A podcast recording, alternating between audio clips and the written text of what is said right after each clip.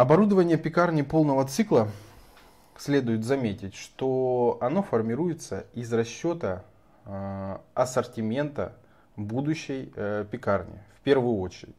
Первое из конкретных ассортиментных позиций, а также э, из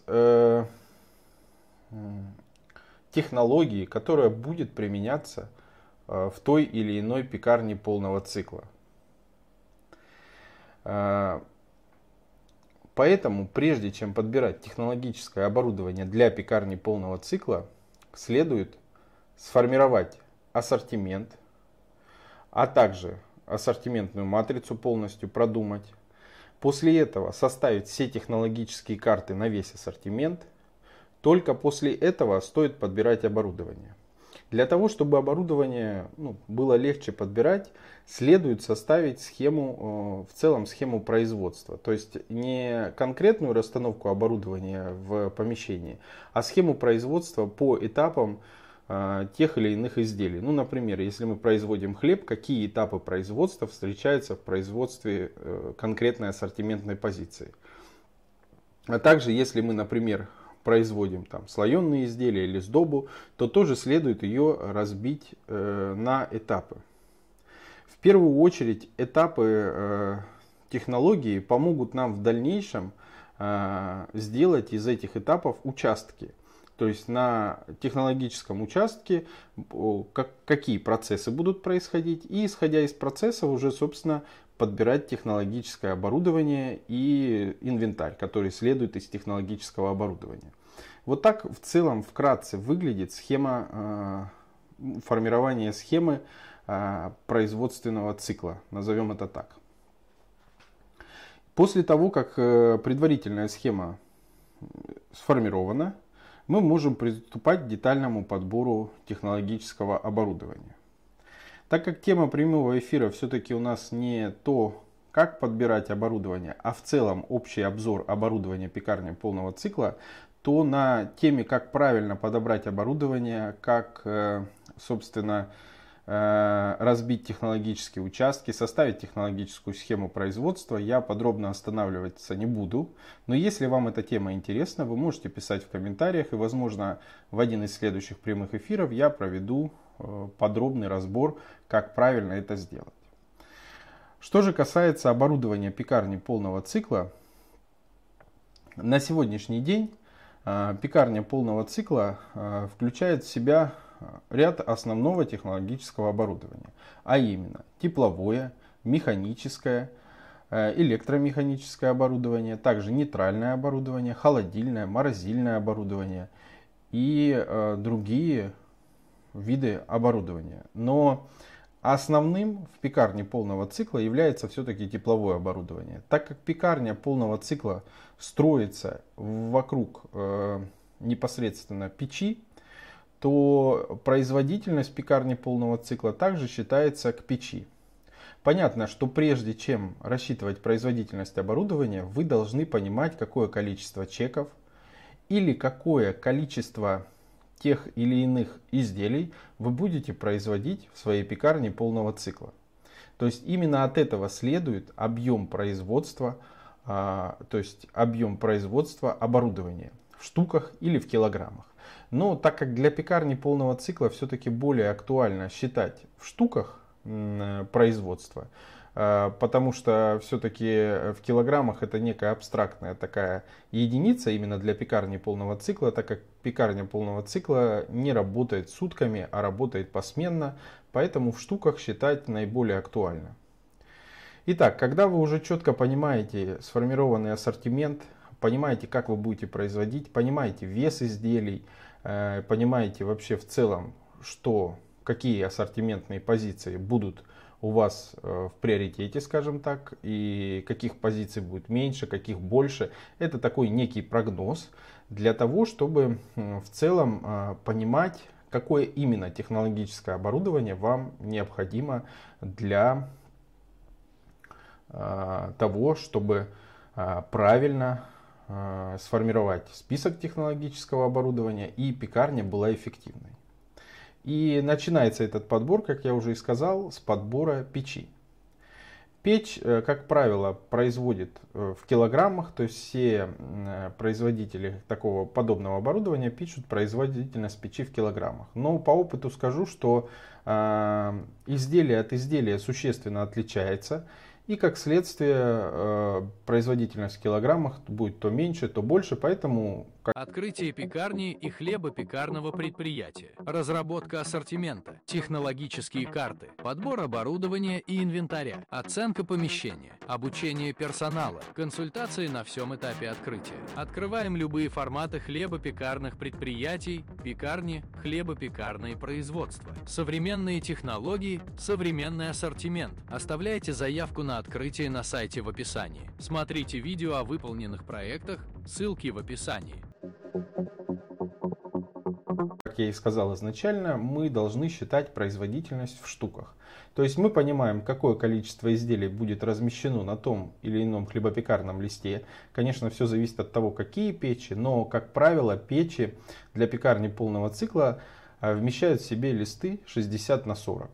Эти листы являются неким стандартом. Следующий стандарт это 60 на 80 сантиметров. Это следующий стандарт, но как правило в небольших пекарнях полного цикла используются печи, которые вмещают в себя листы 60 на 80. А вот печи, которые вмещали бы в себя гастроемкости, я бы не рекомендовал покупать, потому что они будут существенно менее производительные в штуках и как следствие менее производительные в количестве килограмм. Поэтому для пекарен полного цикла применяются печи, которые помещаются листы 60 на 40. И как следствие все дополнительное оборудование, в том числе расстоечные шкафы, холодильное оборудование в некоторых моментах, шпильки, тележки, на которых размещаются листы, также должны вмещать в себя листы 60 на 40. Это очень важный момент для того, чтобы пекарня была, в пекарне был некий стандарт. Понятно, если у вас печь которая вмещает в себя листы 60 на 80, как правило, в такие печи закатываются шпильки тележки, то тогда, соответственно, все оборудование должно быть рассчитано на вместимость подобных листов.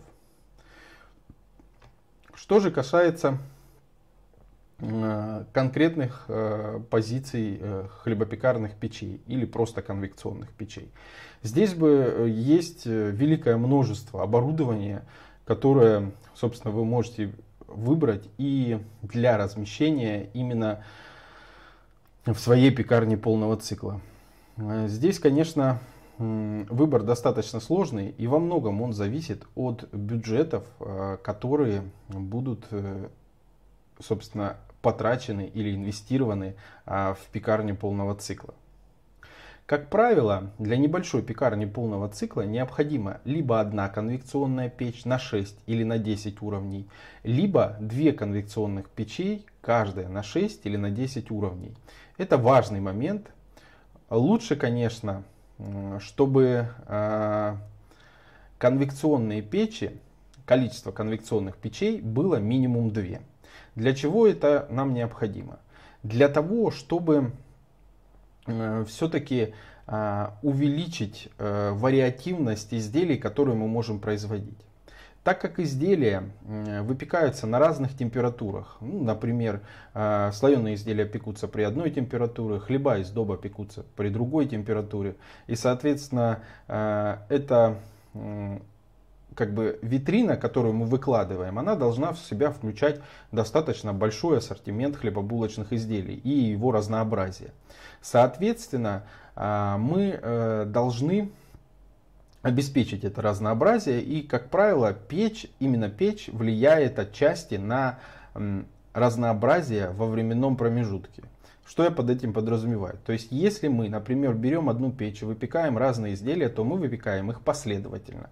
И как следствие, все изделия выходят, понятное дело, в разное время. Но когда у нас есть две печи, то мы можем выпекать часть изделий параллельно. И как следствие, количество ассортиментных позиций утром на витрине будет больше. Поэтому э, я бы рекомендовал размещать в пекарнях полного цикла именно две конвекционных печи на 6 либо на 10 уровней.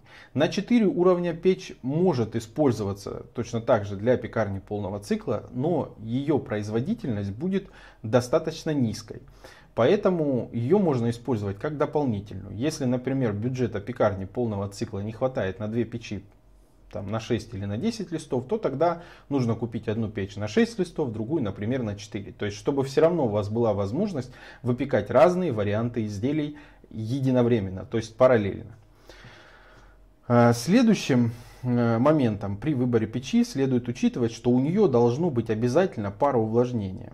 Пароувлажнение бывает разных форматов, Поэтому, а, как бы, конечно, если печь именно хлебопекарная, то из э, пар будет определенного типа, и он будет наиболее эффективно влиять на э, изделие. Если же печь не хлебопекарная, а, скажем так, конвекционная печь общего назначения, то там тоже будет пароувлажнение. Бывает, конечно, и без пароувлажнения, но для пекарни полного цикла нужно печь с пароувлажнением. А, то в этом случае конечно, получается, что, э, скажем так, пар будет менее эффективнее, но тем не менее его можно будет использовать. Следующим важным аспектом является все-таки, э, на мой взгляд, это возможность программирования. Почему это важно? Потому что, как правило, в пекарнях полного цикла достаточно большая текучка кадров. И, соответственно, мы должны четко понимать, что стандарты у нас всегда одинаковые, вне зависимости от того, кто на этом оборудовании работает. Поэтому наиболее эффективным является программируемые печи. Не обязательно это должна быть печь с сенсорной панелью управления, например. Это может быть печь а, с электромеханической панелью управления, но обязательно программируемая. Для того, чтобы мы а, могли а, четко понимать, какие именно программы мы туда заложили и какие изделия на этих программах будут выпекаться для того, чтобы пекарю было максимально понятно, а, о том, что он выпекает и что он делает. После того, как вот эти основные моменты в печи соблюдены, здесь уже начинается достаточно большое разнообразие хлебопекарных печей. От дешевых до самых дорогих. Э, поэтому следует учитывать, что из дешевого такого среднего ценового сегмента это итальянские печи, например, от компании Unox. Это наиболее распространенные модели, которые могут быть размещены практически в любой пекарне полного цикла. Также могут быть рассмотрены печи чуть более дешевого сегмента, например, от компании Восход. Тоже конвекционные печи, они бывают на 6, бывают на 10 уровней. Здесь уже все зависит от, опять же, объема, как мы и говорили в самом начале. После того, как э, определена марка и модель, вы можете, собственно, приобретать данные печи а, опять же, следует ориентироваться на количество киловатт в помещении, потому что печи должны а, поместиться в то количество киловатт, которое есть в вашем помещении. Льняные коврики для расстойки теста за квас. Удобная расстойка в холоде, Равномерная корочка для лучшего внешнего вида. Разный размер, разная расцветка, стопроцентный лен. Подходит для пекарни, а также для домашнего хлебопечения. Ссылки для заказа в описании. Заказать можно на сайте Заквас, а также на маркетплейсе Озон. Помимо этого стоит обратить внимание, что во многих э, хлебопекарных печах есть такая опция, как регулировка вентилятора. На мой взгляд, она наиболее актуальна Поэтому э, ей, не, ей не стоит пренебрегать. То есть, если в вашей печи будет регулировка вращения вентилятора, то это будет неоспоримым плюсом для некоторых видов изделий. Помимо конвекционных печей, в пекарнях полного цикла могут также применяться подовые печи. Подовые печи с камнем, это такой э, сейчас некий тренд есть на хлеб, который выпечен в подовых печах с использованием закваски, с использованием длительного холодного брожения. А, такие подовые печи тоже могут быть размещены, но, как правило, они соседствуют с конвекционными печами. А, про подбор подовых печей здесь э, как бы э, особо нечего говорить. Как правило, подовые печи делятся на две категории. Это дешевые и очень дорогие. В среднем ценовом сегменте достаточно мало представлено подовых печей, которые были бы эффективны для пекарен полного цикла. Поэтому э, следует еще учитывать, что у подовой печи одним из важных характеристик является это именно площадь выпечки. То есть так как э, изделие непосредственно выпекается на поду, то следует обратить внимание на площадь выпечки. Именно от этого зависит а, конечная производительность печи. Как правило, в пекарнях полного цикла стоят поды разной вместительности. Здесь уже зависит, конечно, от производительности и от бюджета. И выбор подовой печи на самом деле можно вынести в отдельный прямой эфир, потому что это такой вопрос достаточно щепетильный и требует детальной оценки. Если, например, бы вам интересно было бы рассмотреть э, видео, в котором я бы разобрал как правильно выбрать подовую печь, какие бывают марки модели, то вы можете оставить комментарий к этому видео, я обязательно его увижу и постараюсь либо провести прямой эфир на эту тему, либо все-таки снять отдельное видео с подробным описанием, а, где э, как, как, какое технологическое оборудование подойдет для пекарни полного цикла, если вы все-таки надумали открывать пекарню полного цикла с использованием в том числе и подовых печей. Оборудование, например, которое может тоже называться подовыми печами, которое часто распространено и используется в пекарнях полного цикла, по сути являя, являясь жарочным шкафом, это достаточно дешевые печи, которые используются уже достаточно давно, и во многих пекарнях они сейчас стоят. Это не подовые печи с каменным подом, это просто печи с таким железным подом, да, с, с примитивным пароувлажнением, механическим управлением. Э, данные все-таки подовые печи, так называемые, они не обеспечивают надлежащее качество выпечки. Поэтому размещать их э, в пекарнях полного цикла я бы не рекомендовал. При этом в некоторых обстоятельствах эти подовые печи могут э, подойти в ограниченном бюджете в первую очередь. Во вторую очередь вы должны выпекать достаточно простые изделия, например формовой хлеб. И вот для такого вида изделий данные подовые печи с железным подом и такие похожие на жарочные шкафы, они могут подойти для того, чтобы выпекать э, ну, вот такой достаточно простой хлеб. После того, как вы выбрали печь для своей пекарни, следующим неотъемлемым шагом подбора технологического оборудования является подбор расстоечного шкафа, то есть шкафа окончательной расстойки.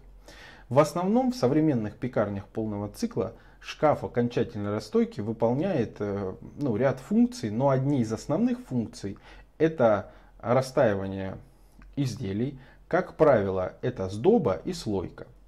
А, в современной пекарне полного цикла можно растай, окончательно расстаивать хлеба без использования расстоечного шкафа, просто в условиях цеха. Либо расстаивать хлеба Дальше мы будем это рассматривать а, по технологии длительного холодного брожения, где хлеба ферментируются в температуре плюс 3, плюс 6 градусов по Цельсию. То есть уже как бы непосредственно процесс расстойки происходит в холодильнике. Поэтому а, в расстойчном шкафу в первую очередь важна вместимость. Все мощности расстоечной, то есть все вместимость расстоечного оборудования должна быть в три раза больше вместимости в совокупности всех печей. То есть, например, у нас есть две печи на 6 уровней, общее количество 12 уровней. Значит, мы должны а, разместить э, расстоечные шкафы или расстоечный шкаф вместимостью от 34 до 36 уровней, для того, чтобы беспрерывно загружать наши печи э, расстоянными изделиями. Почему э, э, так, такой достаточно большой объем расстоечных мощностей? Потому что процесс окончательной расстойки занимает время от получаса и до там иногда бывает и полутора часов. При этом время выпечки в среднем, в среднем по всей ассортиментной матрице равна примерно там ну, плюс-минус где-то, наверное, 20 минут. То есть в два раза меньше. Иногда даже в среднее время выпечки может быть в три раза меньше, чем среднее время расстойки. И, соответственно, для того, чтобы печи не простаивали, вы должны постоянно их загружать готовыми расстойными изделиями, чтобы печь непрерывно выпускала э, все, весь необходимый нам ассортимент. Что же касается подбора расстоечного оборудования. Здесь я тоже рекомендовал бы опираться на два, ну один, наверное, самый важный параметр. Это электронная панель управления. Для того, чтобы четко контролировать температуру и влажность внутри камеры. Конечно, может быть и механическое управление, но тогда оно должно, должно быть достаточно точным для того, чтобы вы правильно могли выставить температурные режимы. Также я рекомендую рассматривать расстоечные шкафы с подключением к воде. То есть, если у расстоечного шкафа есть отдельный какой-то бачок вынесенный, куда мы будем заливать воду и так далее, это, наверное, не совсем подходит нам. Конечно, может быть использовано, но не подходит, потому что сложнее в эксплуатации. Когда все-таки подключено оборудование к воде централизованно, то мы можем получить а, такое достаточно простое в управлении оборудование, которое требует минимум внимания со стороны пекаря, а пекарь может заняться а, актуальными делами и по технологическому процессу.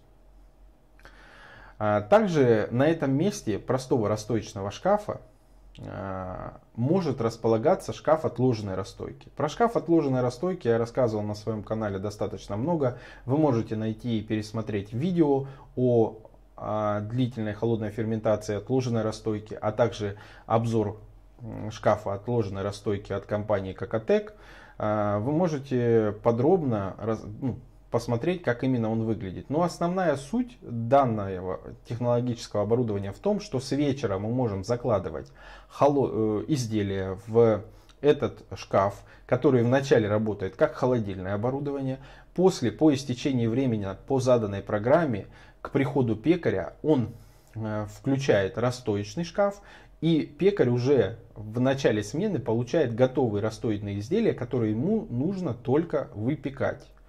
Это такой момент, э, что витрина а, пекарни будет выложена существенно быстрее и за более короткий промежуток времени, чем если мы рассмотрим вариант простого расстоечного шкафа. Потому что при простом расстоечном шкафе нам изделие придется замешивать и готовить полностью с утра, и как следствие время выкладки витрины увеличивается на 2-2,5, иногда там до 3 часов. Все зависит, конечно, от объема, но в среднем количество времени так. Поэтому э, все-таки нужно четко понимать, э, какие задачи стоят перед пекарней и какие есть бюджеты. Потому что шкаф отложенной расстойки стоит, конечно, дороже. Если мы размерем, например, корейское оборудование шкаф отложенной расстойки от э, компании Какотек, да, э, так называемая ретарда, ну вот оборудование называют такое название, ретарда, то э, все-таки э, это бюджеты э, на 16 уровней от 180 тысяч рублей.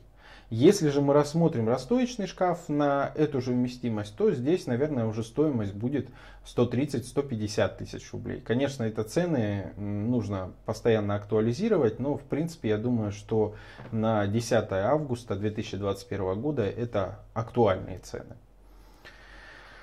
А, соответственно, по расстоечным шкафам здесь можно тоже точно так же рассмотреть компанию а, Какотек, можно рассмотреть компанию Синмак, а, расстоечные шкафы у них тоже есть достаточно большой вместимости. Мы можем рассмотреть плюс-минус в этих же бюджетах, наверное, а, расстоечные шкафы от компании Восход. Еще есть масса, достаточно большое количество разных расстоечных шкафов, которые могут быть размещены в пекарне полного цикла. Здесь зависит все от бюджета и от э, того, той производительности, которая нужна именно для пекарни полного цикла, конкретно в вашем случае. После того, как мы подобрали расстоечный шкаф, нам необходимо э, вообще в целом понять окончательно технологию, э, будем ли мы, например, использовать длительную холодную ферментацию, то есть э, подготавливать изделия в холодильнике, э, именно окончательную расстойку давать э, при температуре плюс 3, там, плюс 15 э, градусов. Все, конечно, зависит от э, технологии и изделий. То если мы будем это делать, то тогда нам нужны холодильное оборудование. Холодильное оборудование бывает специальный хлебопекарный холод, например, от компании Lipher, либо хлебопекарный холод от компании Polair или Kakatec. То есть это специализированные хлебопекарные линейки холодильного оборудования, которые четко контролируют температуру а, внутри камеры для того, чтобы изделия всегда были одинаковые.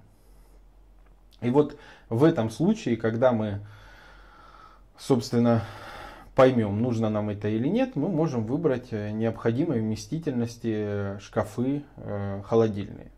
Также подобная ферментация, да, то есть окончательная расстойка в холодильнике может происходить в холодильных камерах больших, например, которые строятся прямо внутри помещения. Они бывают разной вместительности. Тоже их можно использовать для э, окончательной расстойки. Конечно, в этом случае вместимость будет больше и, наверное, бюджеты будут э, меньше, чем при покупке э, на ту же вместимость э, холодильных шкафов. После этого, если наша пекарня производит слоеные изделия на месте, не из готового теста, а сама производит слоеное тесто, нам, конечно же, нужна тесто-раскаточная машина. А, здесь их бывает великое множество, но в целом, конечно, бюджет пекарни полного цикла, современной пекарни полного цикла, а, используется все-таки а, в среднем 200-250 тысяч на подобное технологическое оборудование, потому что больше бюджеты открытия не позволяют.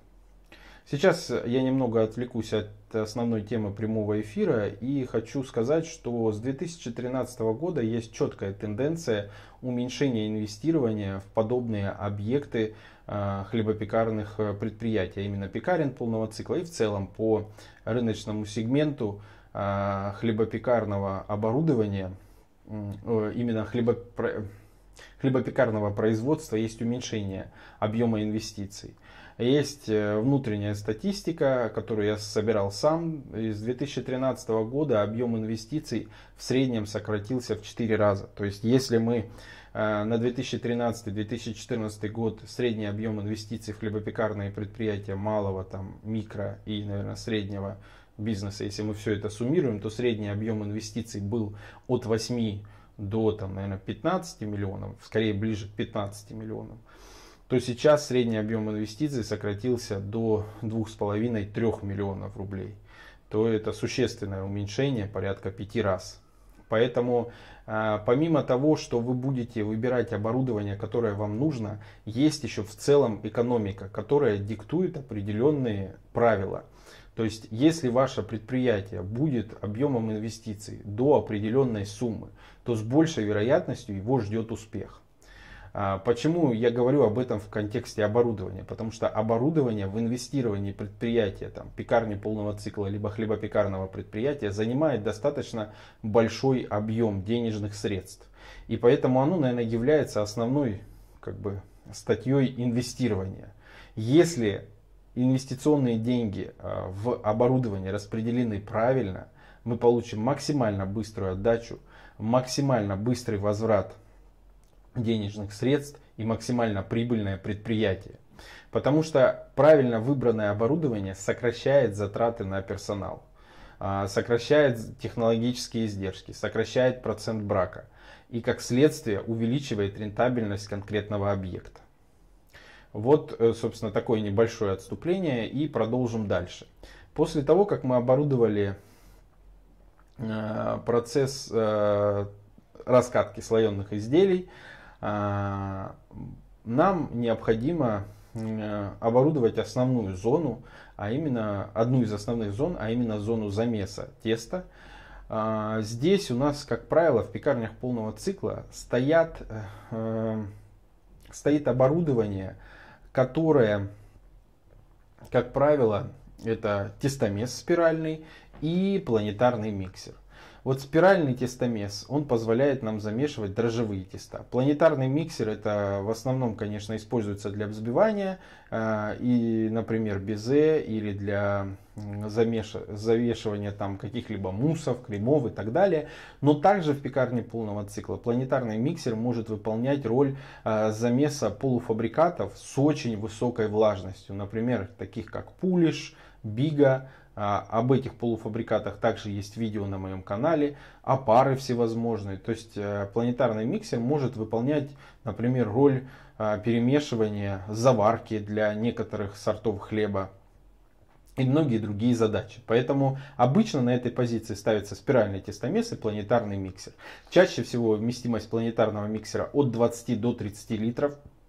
Вместимость спирального тестомеса от 40 до 80 литров. Зависит от производительности конкретной пекарни. Также эта позиция может оборудоваться, например, автоматическим дозатором воды, что облегчает дозирование воды пекарю в непосредственно дежу и тестомеса, и это упрощает в целом работу. Также дозаторы воды могут комплектоваться охладителями воды, которые, собственно, помогают э, давать воду нужной температуры. Понятно, что охладители подключаются к водопроводу, если э, дозаторы воды подключаются к водопроводу. Если есть охладитель, то они подключаются и к водопроводу, и к охладителю, чтобы давать оптимальную температуру для воды для замеса теста.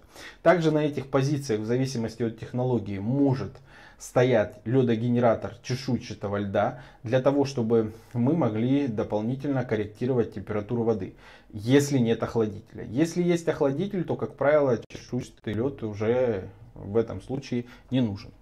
Что же касается тестомесов. На сегодняшний день бюджет оборудования именно э, тестомесильного да, оборудования в целом в инвестиции пекарни полного цикла, наверное, занимает примерно 10, максимум 12% от общего объема инвестиций в оборудование. То есть, если у нас инвестиции в оборудование там миллион пятьсот, то 150 тысяч рублей будет максимально возможно инвестировать в тестомес. И как следствие это накладывает определенные ограничения. А, ограничения а, по бюджету, соответственно, есть э, некие, скажем так, э, критерии, по которым можно выбрать даже за такую небольшую э, цену хороший тестомес. В первую очередь он должен быть двухскоростной. В идеале у него должна быть электронная панель управления с таймером. Также ваш э, спиральный тестомес, по моему мнению, не должен иметь откидывающуюся такую голову, которая как бы позволяет пекарю легче доставать оттуда тесто и так далее. Вот эти все движущиеся части могут негативно влиять на всю конструкцию самого тестомеса. То есть он должен быть монолитный, потому что э, такой Э, небольшой тестомес, если часто его открывать, то вот это все накладывает э, больше износ на, собственно, сами э, детали оборудования и, как следствие, оно приходит быстрее в негодность. Также следует заметить, что на качество тестомеса влияет конструкция самой дежи, то есть баков, в которые загружаются все ингредиенты, конструкция самого месильного органа, Э, расположение разных узлов в самой диже. То есть тестомес это такое достаточно сложное оборудование, при этом за одну и ту же цену оно может быть как хорошим, так и очень плохим.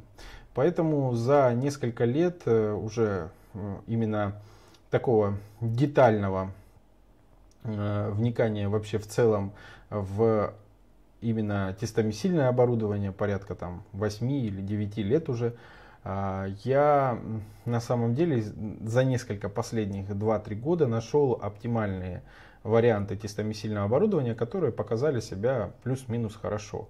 Это э, линейка шеф э, от компании Абат. То есть есть прям такая линейка, она называется шеф от компании Абат. Э, там достаточно хорошие экземпляры представлены тестомесильного оборудования. Также есть некоторые модели компании Какотек, то есть это корейская компания, которая, понятно, стоит дешевле, но при этом ничуть не уступает э, самому, например, тому же Абату, который стоит на 50 или 60 тысяч дороже. По вместимости это будут идентичные аппараты на 60 литров. Что же касается спирального тестомеса, то на самом деле, ой, что же касается планетарного миксера, то на самом деле для пекарни полного цикла бюджет на подобное оборудование не очень большой. Это не более там 50 тысяч рублей. Выбор, соответственно, здесь ограничен. И как следствие нет особых таких критериев, по которым стоило бы выбирать там особенности, отличия. Есть три скорости э, вращения, уже хорошо. Э, он там новый, это еще лучше. Может быть, даже за такую цену удастся найти хороший там европейский, но БУ, то тоже можно рассмотреть его. Поэтому здесь конкретных марок моделей не назову. Помимо этого, нам нужно много нейтрального оборудования, нам нужны холодильные столы. Здесь уже, конечно, холодильные столы могут быть разные, точно так же зависит от бюджета, но они должны быть особенно в зоне замеса, особенно, например, в комнате слоенных изделий или в целом э, там, где вы производите слоенные изделия. То есть э, это как бы обязательно. Помимо этого нам нужно будет просто холодильное оборудование, морозильное оборудование для хранения полуфабрикатов и ингредиентов. Как правило, здесь стоят максимально простые холодильные шкафы от той же, например, компании Polair. А, точно так же нейтральное оборудование это производственные столы, на которых непосредственно производятся сами изделия а здесь уже как бы производственные столы могут быть разные. Как правило, многие пекарни покупают их БУ, потому что так просто дешевле. Однозначно, никакого дерева не должно быть здесь. То есть вы либо используете стол железный, либо используете некое подобие мрамора, либо мрамор, либо ничего, потому что дерево очень быстро изнашивается, стружка от дерева могут, может попадать, соответственно, в тесто, и это очень э, негативный момент, поэтому я бы не рекомендовал использовать деревянные столешницы вообще. Помимо этого нам понадобятся индукционные плиты, э, которые как бы как правило, стоят там максимум до 12 тысяч рублей, потому что так проще готовить. Либо за место индукционных плит вы можете использовать пароконвектоматы. Как раз обзор подобных пароконвектоматов выйдет в ближайшие дни. Там небольшие пароконвектоматы на 4 уровня от компании MyChef. А, их тоже как вариант, либо их аналог можно использовать для а, производства начинок, сытных начинок в пироги или пирожки или сдобные изделия. А, помимо этого нам в идеале нужен планетарный миксер на 5 литров для того, чтобы готовить крема, начинки, размягчать какие-либо глазури для изделий. Нужны шпильки-тележки для того, чтобы листы ставить. Как правило, на пекарню полного цикла нужно минимум 5 шпилек-тележек. Здесь уже, конечно, зависит во многом от объема. А, по инвентарю будет отдельный прямой эфир. Здесь мы инвентарь не затрагиваем. Если у вас есть вопросы по теме этого прямого эфира, вы можете задавать их в комментариях. Я постараюсь снять э, ответ в виде видеоформата для того, чтобы подробно разобрать каждый из предложенных вопросов.